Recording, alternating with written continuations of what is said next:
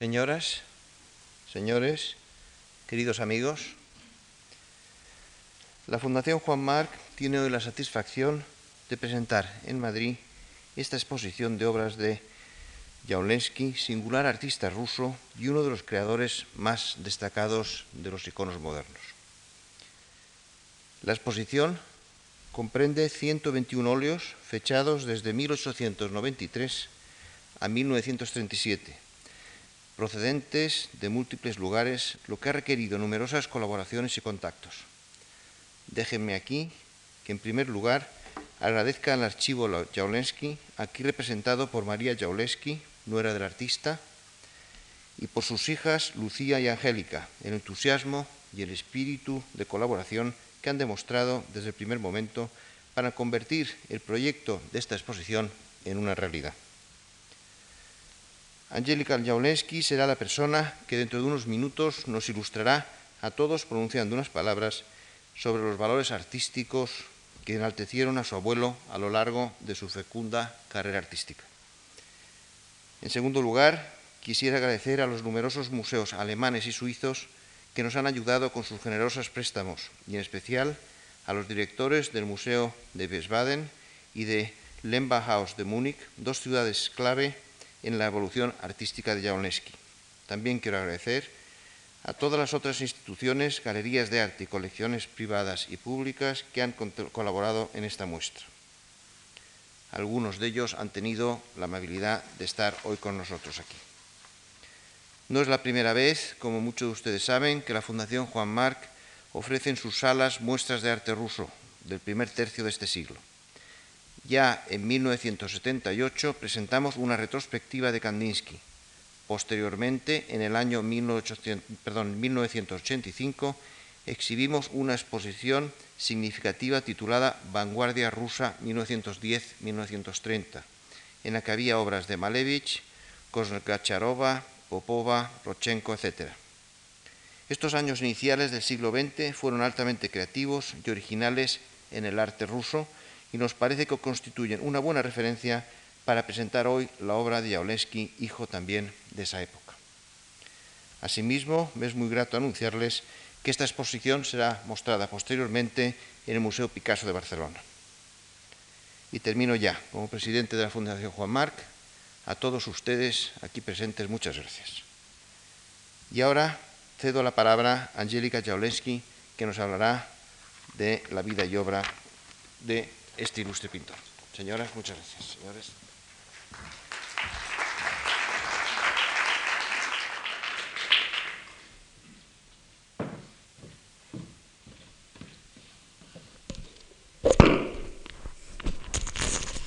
Señoras y señores, buenas tardes. Es un gran honor para mí estar aquí y hablarle un poquito de mi abuelo. Jablensky nació el 13 de marzo de 1864 a Torshok, en la provincia de Tver, en Rusia, de familia noble. Su padre Gregory fue coronel y casado en segundas nupcias con Alexandra Medvedeva. El pequeño Alexei tenía un hermanastro mayor, tres hermanas mayores, una hermana mayor y una menor. Eso es el penúltimo hijo de la familia. Esta familia muy unida sigue en un primer tiempo al padre en sus traslados causados de su carrera militar. En 1874 su madre se traslada con los niños a Moscú para asegurarle una educación regular y apropiada. Alexei frecuenta el colegio humanístico, pero tiene muchas dificultades en latín. Debe ir en una escuela privada. Más tarde, en 1877, a la edad de 13 años, Alexei empieza a frecuentar la Academia Militar a Moscú, escuela muy dura y muy severa, y su vida parece tener una dirección precisa, encarriada en una carrera militar típica por un miembro de la familia noble de esta época. Pero no va a ser así, toda su vida va a cambiar.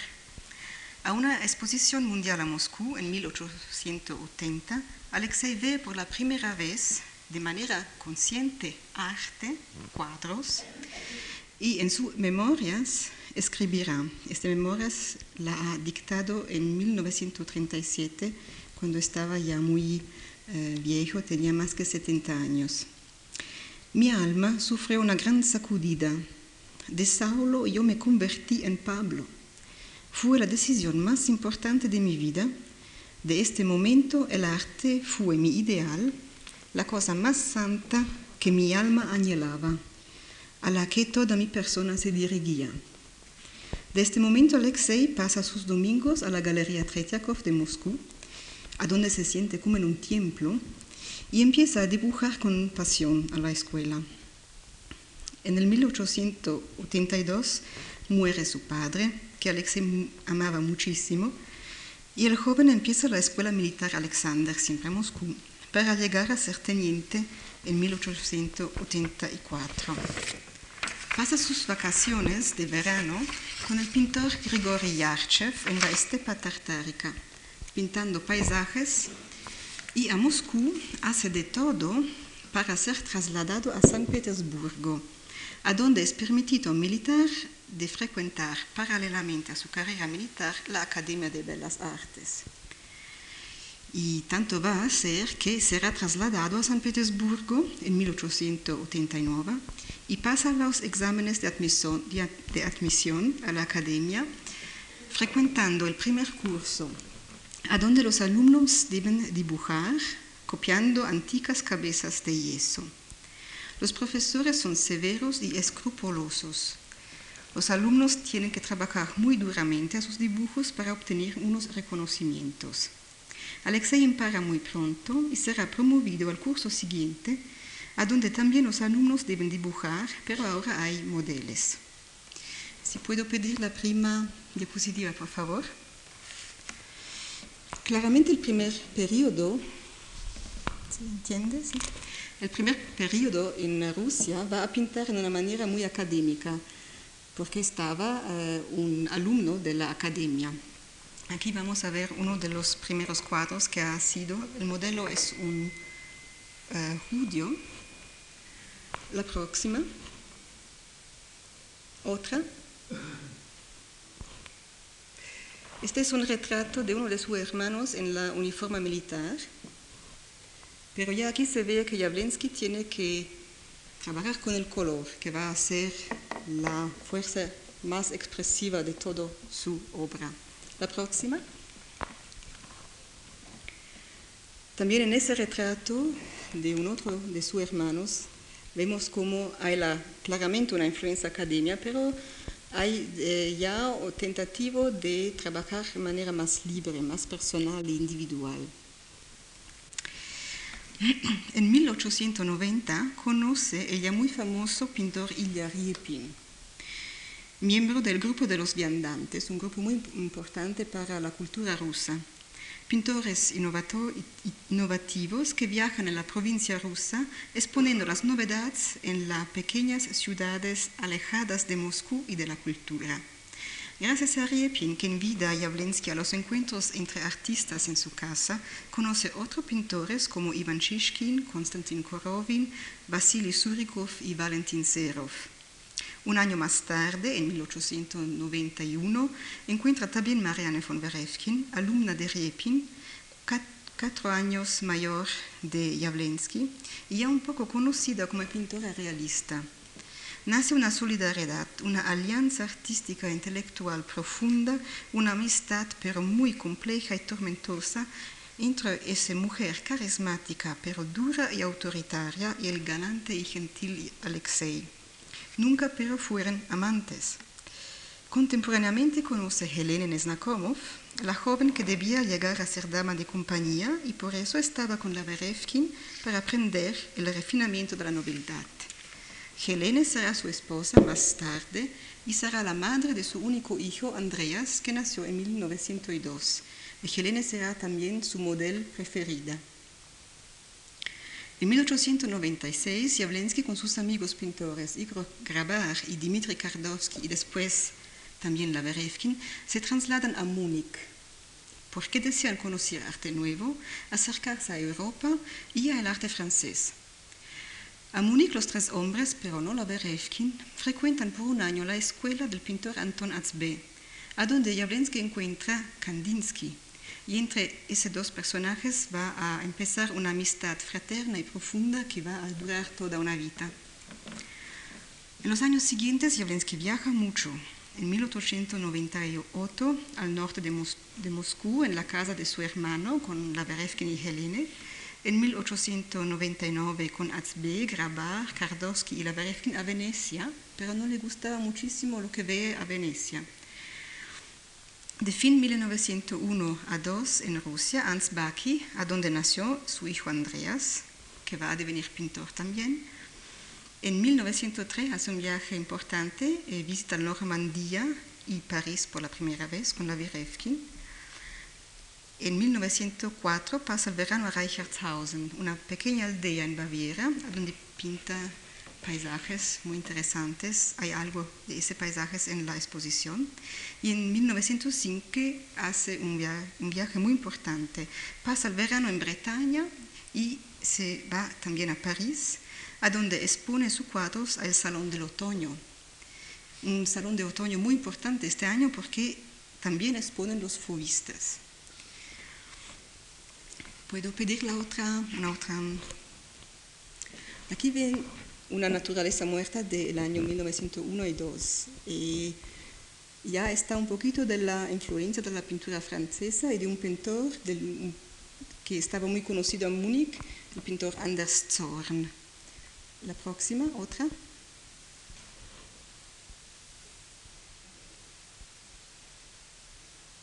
Ese también es un retrato de esos primeros años. Ya estaba en Múnich, pero estaba muy influenciado de la pintura que tenía eh, de Rusia. Otra. Eso es uno de los primeros retratos de ese periodo en Bretaña. Y ustedes pueden ver claramente que hay un cambio enorme. Hay, primera cosa, la influencia de la pintura de Van Gogh y hay la explosión de color que es tan típica y tan marcante de la obra de Jawlensky. Su pintura ha cambiado después de su partida de Rusia. Hay influencias de la pintura francesa, también en cuadros de 1902 como en los de cuatro, pero es en 1905, durante su viaje en Bretaña, que hay el cambio más radical. Colores luminosos y formas más libres. En sus memorias escribe, los cuadros fueron ardientes, en los colores y mi alma estaba contenta. Por la primera vez yo he comprendido cómo pintar no lo que yo veo, sino lo que siento. Una frase muy típica de Jawlensky fue que quería traducir su alma en color. Traducir, eso significa que necesito de un idioma. Es un idioma, un lenguaje que tengo que imparar, tengo que eh, encontrar. Y el camino de Jawlensky es exactamente esto, buscar un, un lenguaje, un idioma nuevo, pasante para los colores. Una importante influencia presente en obras de este año es la de Van Gogh, pintor que Jawlensky admiraba muchísimo y algunos años, años más tarde va a comprar una obra de Van Gogh, un paisaje. En este periodo se impone la gran capacidad de Jawlensky de usar los colores en manera expresiva y se desarrolla su impresionante talento de componer las formas de manera enérgica, con bordes precisos y llenas de tensión y dinamismo, pero también llenas de un equilibrio no solamente entre las formas, pero también entre formas y colores. ¿Puedo pedir una otra diapositiva? Esto es un paisaje de, también de 1905. Antes de ir uh, en Bretaña, pasó la última parte del, del, invierno y de la primavera a Füssen, que también fue un, una aldea cerca de Múnich. Eso es un ejemplo típico de este periodo. Una otra. Aquí también es Füssen, 1905, y se vean ese y el cuadro del retrato que hemos visto antes de estos. Se se encuentra una diferencia en el uso del, de la pincelada y también del color. ¿Una otra? Eso es un paisaje eh, lejos de Wasserburg, donde se, se, pasó un verano en 1906. Aquí se puede ver un, un poco de la influencia de Van Gogh, de la obra de Van Gogh en sus cuadros.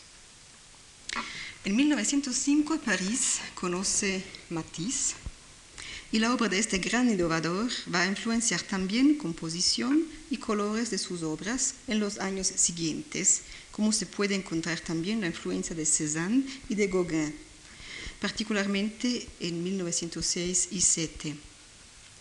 En 1906 es posible que Jawlensky fue una otra vez a París, porque en este año sus obras fueron expuestas al Salón de Otoño en el pabellón de arte ruso organizado por Serge Diaghilev. Y parece natural que Jawlensky quería ser presente a esta exposición.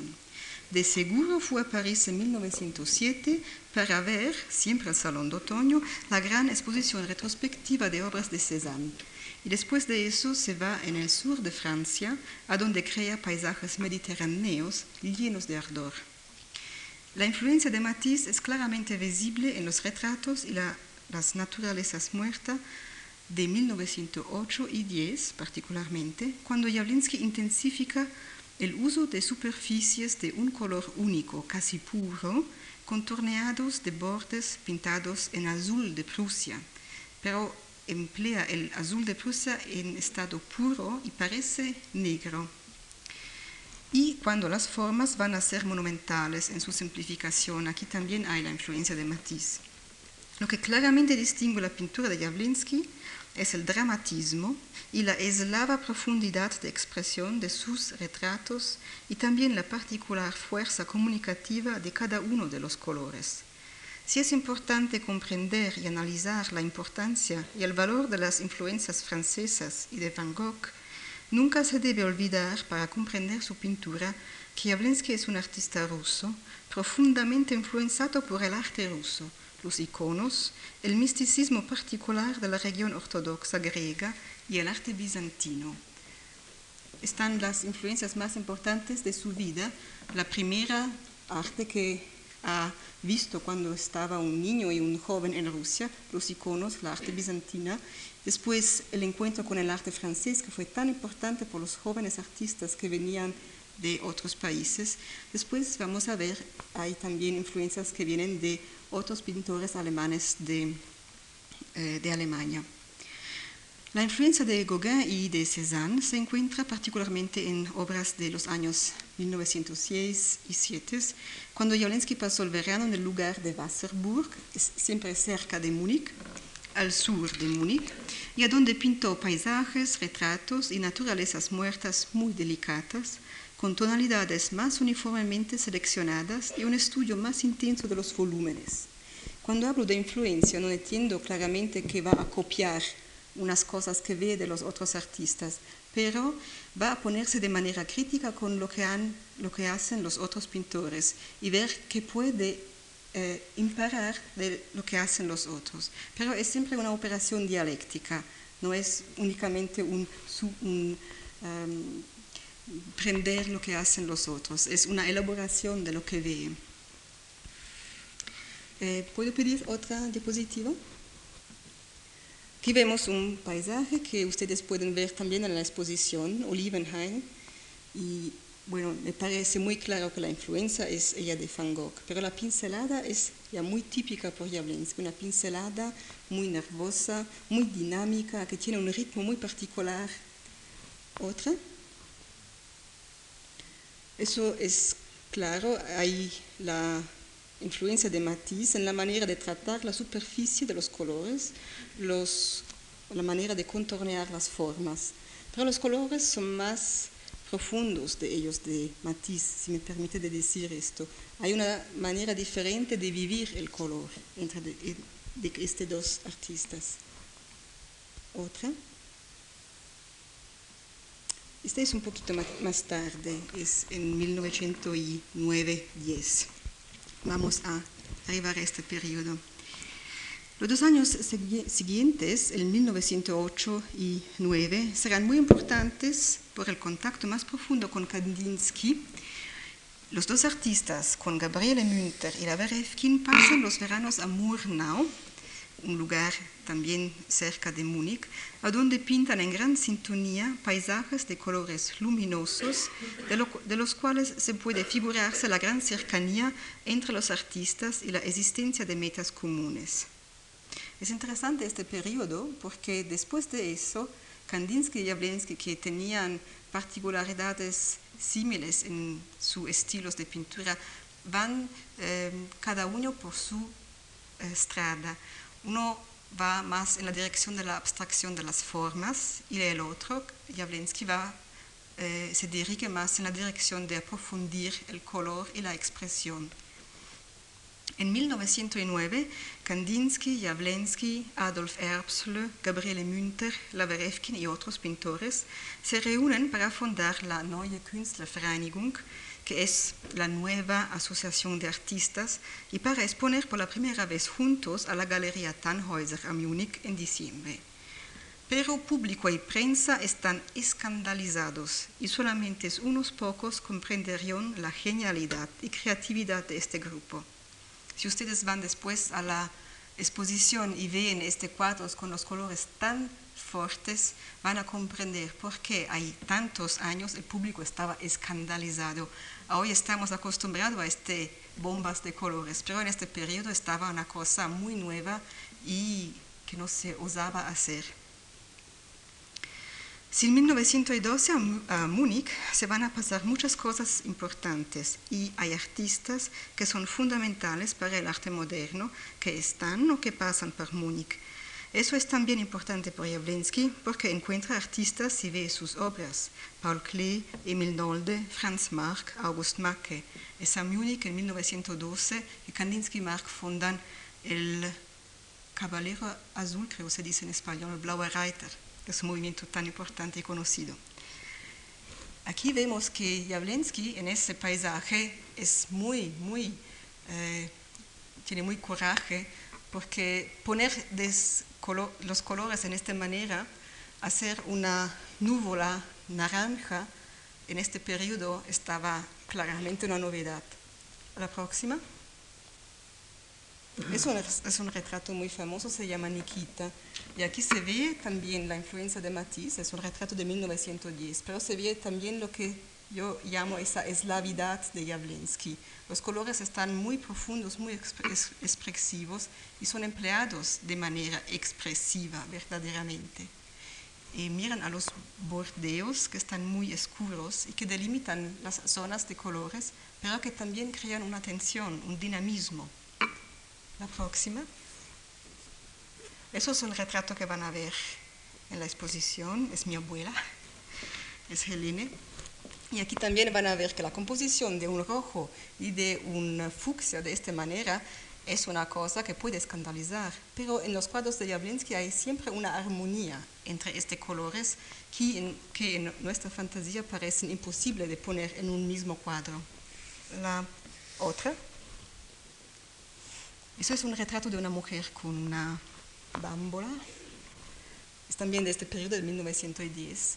Y también hay una particularidad de las obras de los retratos de Jablinski, los gran ojos abiertos, ojos que han bordes negros, con una pupila muy grande, que miran al espectador de manera muy directa y que parecen pedirle algo, que parecen eh, querer que ustedes mira directamente en ese, octo, en ese ojos. Otra. Eso también es un retrato del periodo de 11-12. Hay otros en la exposición y claramente aquí se ve la composición, de, la composición monumental que Jablinski hace. Hace una simplificación de las formas y es exactamente esta simplificación de formas que hace las formas más monumentales. En 1911 Jablinski tiene finalmente su primera exposición individual a Barmen con unos 80 cuadros. Después va a París por la última vez, reencuentra Matisse y conoce Van Dongen. Antes de este viaje pasó el verano al mar Báltico, a Prerov, a donde hace un enorme progreso en su evolución artística. Escribe en sus memorias, este verano fue una gran evolución en mi arte. Aquí yo pinté mis mejores paisajes y gran obras figurativas con colores muy fuertes, llenos de ardor, en absoluto no naturalistas o inherentes a las características de los materiales. Yo tomé mucho rojo, azul, naranja, amarillo, verde. Las formas estaban contorneadas fuertemente en azul de Prusia y salieron de, un éxtasis interior. Aquí se ve que por Jablensky el trabajo es de eh, hacer salir lo que hay en su alma, en su interior. Particularmente los retratos ahora son monumentales, el máximo de la fuerza expresiva, con sus gran ojos, las formas simplificadas y por eso más llenas de tensión y vigor. Los colores alcanzan su máxima capacidad comunicativa con una vibración mística típica del arte de Jawlensky. Siempre más el retrato es el tema más importante en la obra de Jawlensky, que crea una gran cantidad de retratos, casi únicamente retratos de mujeres. Hay una experiencia particular en su vida que puede explicar su gran interés por el retrato y la mujer. Cuando era niño y tenía un nueve años, su madre visitó con sus hijos una iglesia, a donde se puede mirar un icono milagroso, un icono de la Madre de Dios. Jawlensky se recuerda de este avenimiento en manera muy clara y perfecta en sus memorias cuando ya tenía más que 70 años. Cuando entró este niño con su madre en la iglesia, la gente, la mayoría campesinos, estaban tumbados sobre el suelo con los brazos en cruz. El icono estaba cubierto con una mantilla preciosa y en toda la iglesia había un gran silencio. De repente, con un gran estrépito de bombos y trompetas, la mantilla fue levantada y el niño Jawlensky, que estaba aterrorizado, le apareció la Madre de Dios del icono. Visión terrible, espantosa, pero también divina, visión llena de belleza. La divinidad espantosa en su aparición improvisa es una mujer, no es un volto de Cristo o de Redentor, es una mujer, la Madre de Dios. Yo creo que esta imagen va a seguir Jawlensky por toda su vida y a influenciar su arte particularmente sus retratos. ¿Puedo pedir otra? Aquí vemos uno de los paisajes que Jawlensky ha pintado en 1912 a Oberstdorf, siempre un, un aldeo cerca de Múnich. Y lo que ha um, buscado en sus retratos, lo que ha reducido a hacer en sus retratos, ahora lo hace también en los paisajes, una simplificación monumental de las formas, una natura que es llena de vigor, de ardor, de dinamismo. Otra, por favor. Es uno de los retratos de españolas y ustedes van seguramente a pensar que Jawlensky fue en España. Nunca fue en España, pero tenía un grandísimo interés por los costumes españoles y hay, hay algo retrato de, de, mujer en costumes españoles. Claramente una influencia de eso va a venir de los balletes rusos que venían a Múnich en 1912, eh, que mm, presentaron también bailes rusos, en, bailes eh, españoles en una versión moderna. Y Jawlensky que mucho amaba música, teatro y, baile, eh, va a ver este, este espectáculos. Y se puede pensar que fue muy influenciado por eso. En 1913 hay un cambiamiento en la selección de los colores de los retratos. Las tonalidades ocres, marrones, sustituyen los colores cálidos de 11 y 12 parece que Jawlensky empieza a recordarse más conscientemente de los iconos. El cambio no solamente pasa en el ámbito de los colores, también las formas evolucionan. Formas más largas, ovales por el rostro, ojos no más redondos sino triangulares. La línea de la nariz llega a ser derecha y en forma de una L. Es como si cansado de la orgía de colores que él mismo ha creado en 1911 y 12, ahora Jawlensky siente la necesidad de descanso, de una mayor espiritualidad, de reposarse de tanto pintar con colores fuertes y sensuales. Aquí hay un ejemplo de esta pintura del año 13, es fin 12-13, y ustedes pueden ver que el color del rostro eh, ha cambiado, es un color más ocra, hay un cuello que es muy fuerte y las espaldas únicamente em, insinuadas. Hay colores fuertes también, pero en, eh, en el resto del año 13 van a calmarse este colores. Otra, por favor. Ese es un ejemplo típico de lo que estoy diciendo. Los colores ocras aquí, las líneas muy poderosas, muy fuertes, llenas de vigor, pero muy simplificadas. Hay una tensión fortísima en este, en este retrato, que es un retrato del, em, de Alexander Sakharov. Otra. Eso también es un retrato de este periodo. Y aquí también ven que hay una, un estudio de estas formas que es muy particular. El color más eh, oscuro, no tan claro, pero este azul intensísimo. Otra. Eso es también de 1913, pero parece más de, de 12. Eso también es un retrato de Helene. Y por ellos que conocían a Helene es verdaderamente como Helene fue. Otro. Eso es típico también de este año. Hay esta línea de la nariz muy eh, clara, muy definida. Este ojos que son un poco triangulares aquí, no están tan redondos. Los colores ocras, este cuello vigoroso, las espaldas únicamente eh, pintas con una línea curva y el, em, ¿cómo se llama en español ese? El fondo, gracias. El fondo que está más oscuro, no tan claro como el prima. Eh, la próxima. También un retrato de el amigo Zakharov.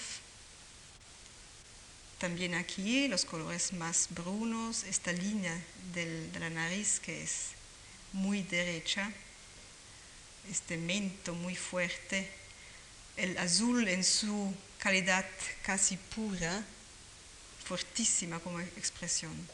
Otra. Sí, esto es un paisaje de 1914. En 1914, Jablinski hace un eh, viaje a Bordighera, en Italia, para hacer también una cura y pinta paisajes, paisajes mediterráneos muy suaves.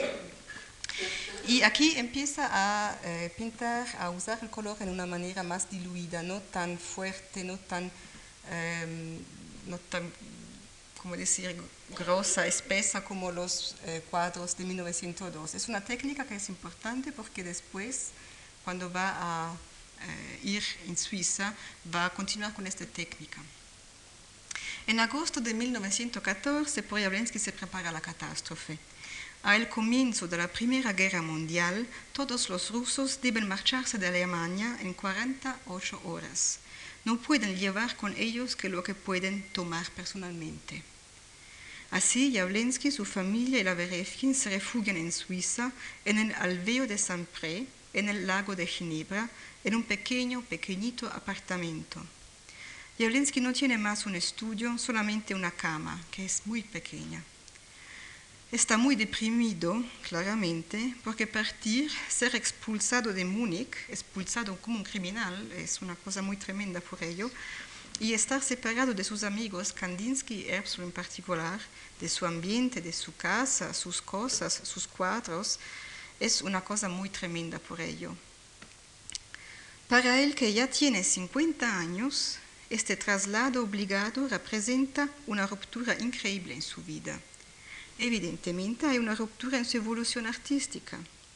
Escribe en sus memorias que quería pintar los cuadros sensuales que pintó en Múnich, pero no podía, porque el dolor tanto lo cambió en su interior y ese cambio necesita de un lenguaje de colores y formas diferente. La, la próxima. Empieza a pintar lo que ve desde la ventana de su cama y eso es lo que ve, exactamente eso es lo que ve. Es un camino con árboles a la izquierda y a la derecha que conduce al lago. En la lejanía se puede ver a veces las montañas.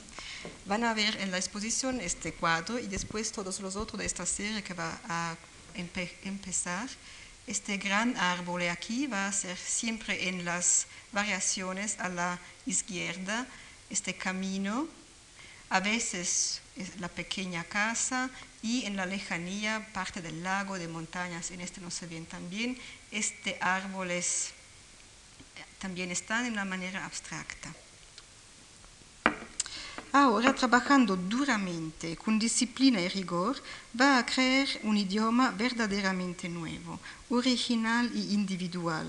Siempre más las formas del paisaje no significan más los objetos que el artista ve, pero van a ser una forma que sirve únicamente a crear una abstracción. El paisaje no es el sujeto de este cuadro, que Jablinski mismo intitula Variaciones sobre un tema paisajístico, sino la variación en sí misma, el variar, es el sujeto real. Jablinski explota todas las posibilidades que se encuentran en este, este nuevo tema, probando todas las combinaciones cromáticas posibles y cambiando poco la composición formal de las variaciones. La próxima, otra. Aquí ven lo que el, el, trabajo que hace Jablinski es una mayor simplificación de las formas, una abstracción también. Hay el árbol que hemos visto antes aquí, hay otros, los dos que vemos, el camino. A veces es un, el camino es rojo, otras veces otros colores. Otra, siempre este árbol, que no es más un árbol, es un oval. Eso es un oval, hay siempre la, forma oval que va a ser comp componida en maneras muy diferentes, en un esquema muy preciso. Otra. Aquí hay ese camino rojo con la pequeña puerta que del jardín de la casa va en el, en el camino que va verso el lago. Otra. Otra variación más tarde, en 1917, van a ver que la composición de, este, de estas zonas de color, de color puede ser muy calma, muy nervosa, puede ser dramática, puede ser melancólica. Es todo un diario interior de los estados de la alma del pintor. No es un paisaje, no más es un paisaje, es una abstracción, es una composición de formas. Otra. Otro ejemplo aquí, muy bonito, de 1906, Strenger Winter, es el invierno muy severo, muy duro, y los colores no parecen los colores del invierno. Las formas pueden ser un poquito más duras que antes. Aquí hay una, una como una lozanga que recuerda un poquito el lago, que se puede ver a veces. Otra. Otras pueden ser muy abstractas como esta, donde hay únicamente formas de color que no recuerdan completamente a un paisaje. Es muy difícil imaginar lo que puede ser y se comprende mejor cuando se ve la serie antes sus ojos. Otra. Esto es una otra cosa. Jablinski crea unas 300 variaciones, los pinta de 1906 16 a 1921, después no los pinta más. El tema es cerrado, las posibilidades son empleadas todos. El tema no lo interesa más. Y usa siempre el mismo formato para el mismo tema. Hay 52 por 37 para las variaciones grandes y 37 por 26 para las variaciones pequeñas. Y eso también es una creación modernísima, es la creación de la serie. Ningún otro artista antes de Jablinski ha pintado una serie tan numerosa y tan precisa en su definición, mismo formato para el mismo tema, variando en una infinidad de posibilidades cromáticas y pocas variantes formales. La variación llega a ser una abstracción que partía de un paisaje visto un día de esa cama, pero muy pronto evolucionado a ser un pretexto para empezar a experimentar y, por qué no, a jugar con formas y colores. Hay otras series de otros pintores, Monet, pero estos paisajes son um, leídos a la situación de la luz y del día muy particular. Y por Jablinski eso no es el caso. El paisaje no depende de la luz, de, del clima o de la, si es verano o, o, o, invierno. Depende únicamente de lo que siente en él mismo. En 1916 hace una otra vez pequeños retratos. Va a empezar también a hacer retratos, pero estos retratos, y aquí tenemos un ejemplo, está completamente diferente de lo que pintaba hace un dos, tres años a Múnich.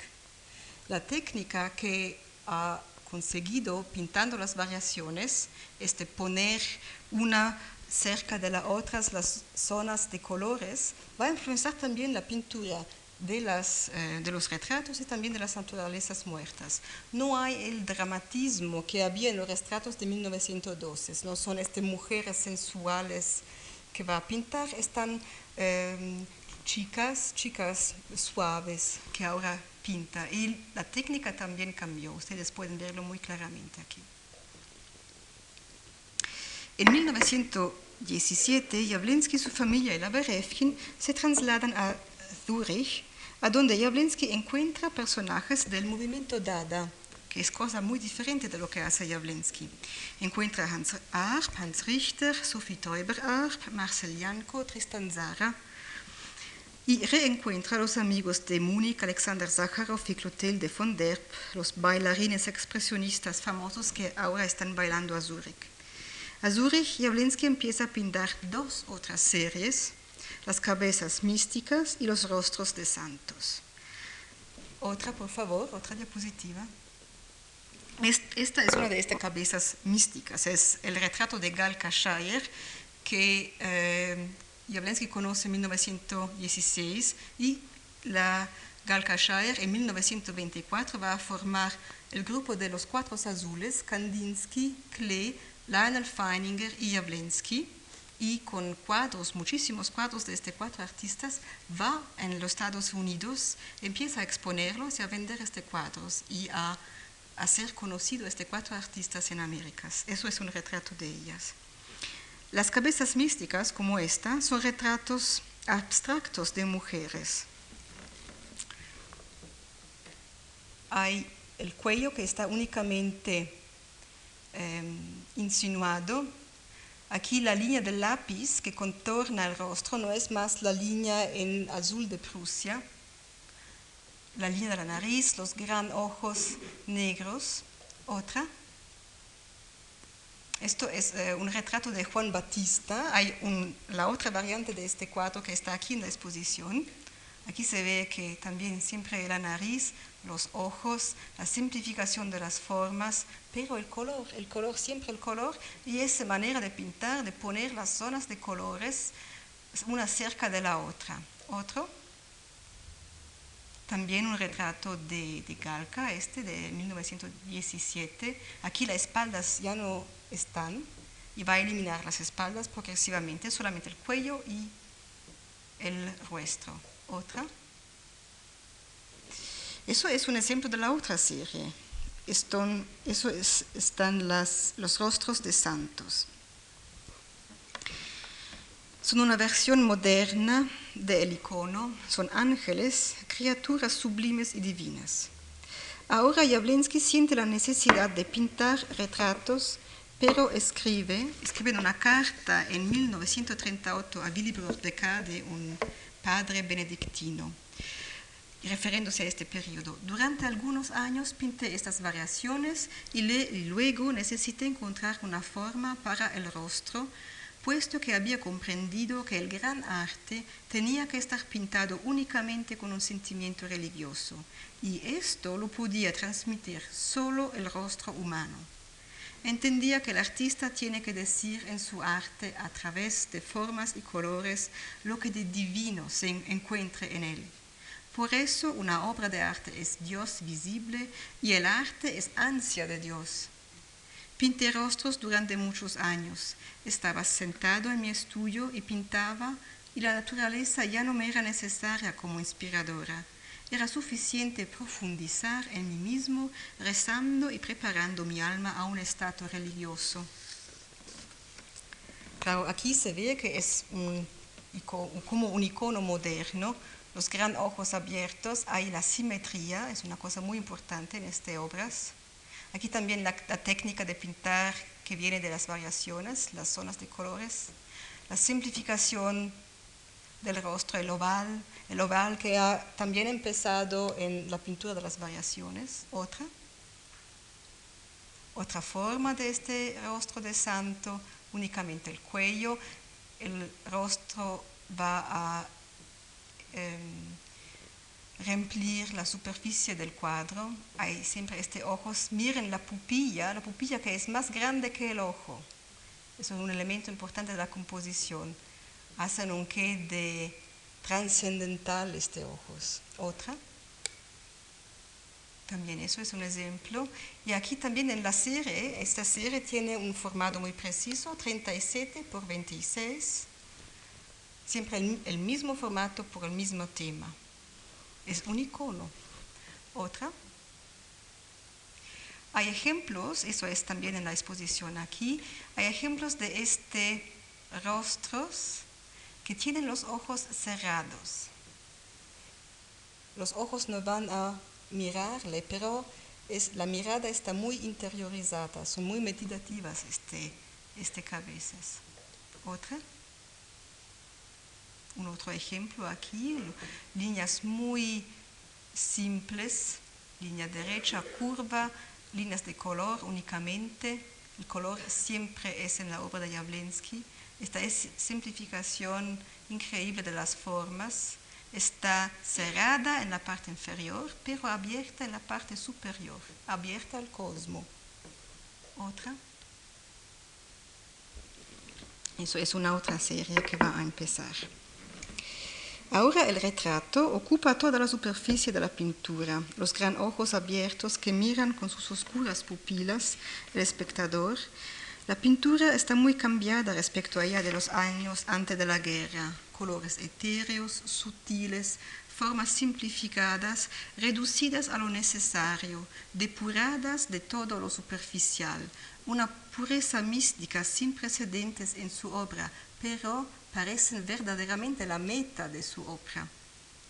Esa ahora es en la profunda necesidad de renovarse que Jablinski llega a su expresión más individual, más creativa y innovadora, sin la espectacularidad de los retratos de 1911 y 12, pero con un mensaje y un lenguaje que llega a ser universal, que va adelante de las particularidades de un movimiento y de una época y de un grupo de pintores, va a colocarse en una posición particular en la historia del arte moderno.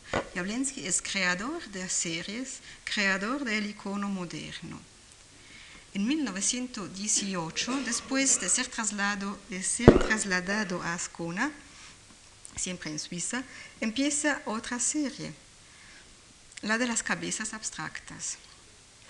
Con ellas es la primera vez que Jablinski se sirve de formas geométricas, el oval, verticales y horizontales, una construcción muy intelectual y espiritual. Pintará estas cabezas de 1918 fino a 1935, creando otra serie con formatos precisos, pueden ser 36 por 26, 43 por 33 o los más grandes 53 por 45. Los primeros de estas cabezas abstractas tienen el rostro muy estrecho, colores muy claros de con tintas pasteles, y hay esta forma geométrica. Es la primera vez en la obra de Jablinski que no hay ojos, ojos por ellos mismos que van a mirarles. La mirada está completamente interiorizada ahora.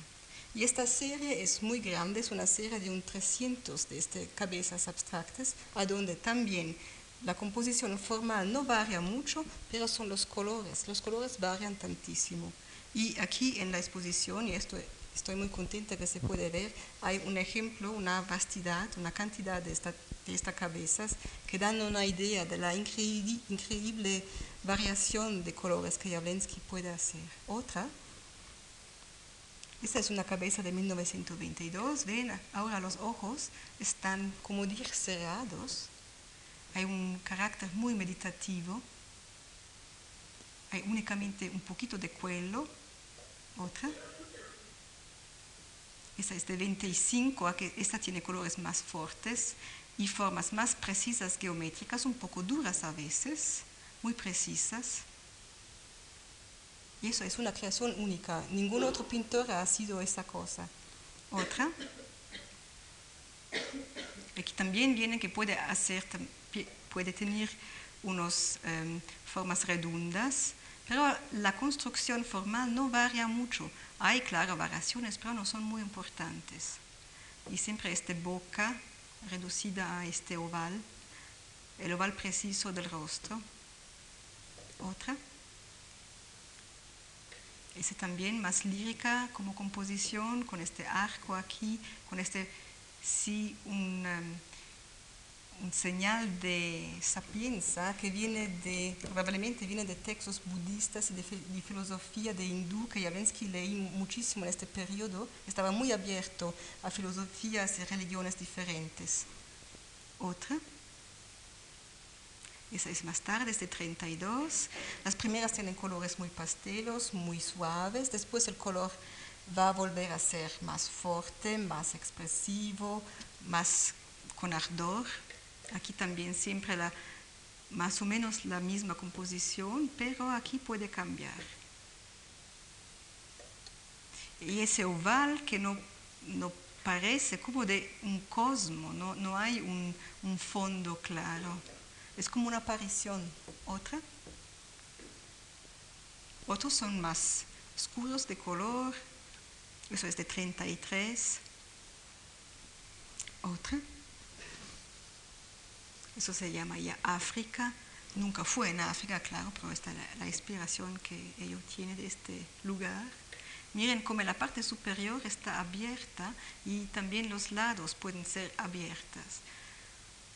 Tiene una espiritualidad muy grande este obras. Otra. Pueden ser colores con mucho negro también. Aquí ven esta forma que, se, que va a volver en muchas cabezas. En 1921, Jawlensky vuelve a Alemania, a Wiesbaden, y desde 1926 empieza a sufrir de artritis deformante una enfermedad que le causará una parálisis progresiva de las manos, manos, de los brazos, de todo el cuerpo, en fin la muerte, y que le causará dolores insoportables. Sufre muchísimo y todos los tratamientos muy caros y tan inútiles y crueles no sirven para su salud.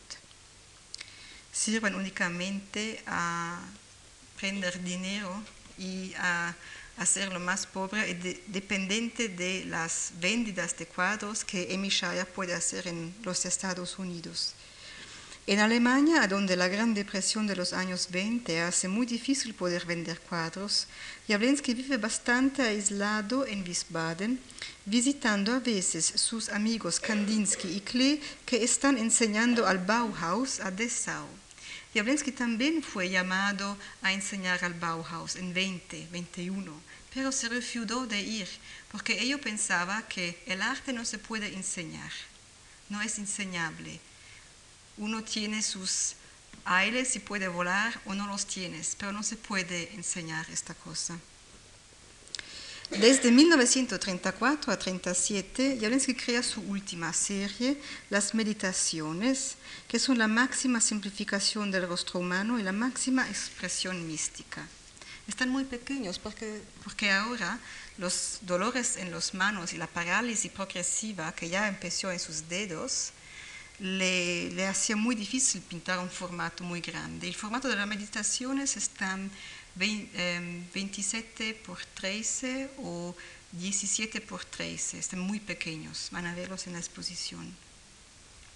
Pinta, pero unas 700 meditaciones en cuatro años y unas 200 naturalezas muertas que muestran flores y que son un último emocionante himno a la vida y al gran deseo de vivir de este hombre con los pinceles, los pinceles atados a sus manos paralizadas, sufriendo terriblemente, pero queriendo tanto expresar todo lo que todavía hay en su alma.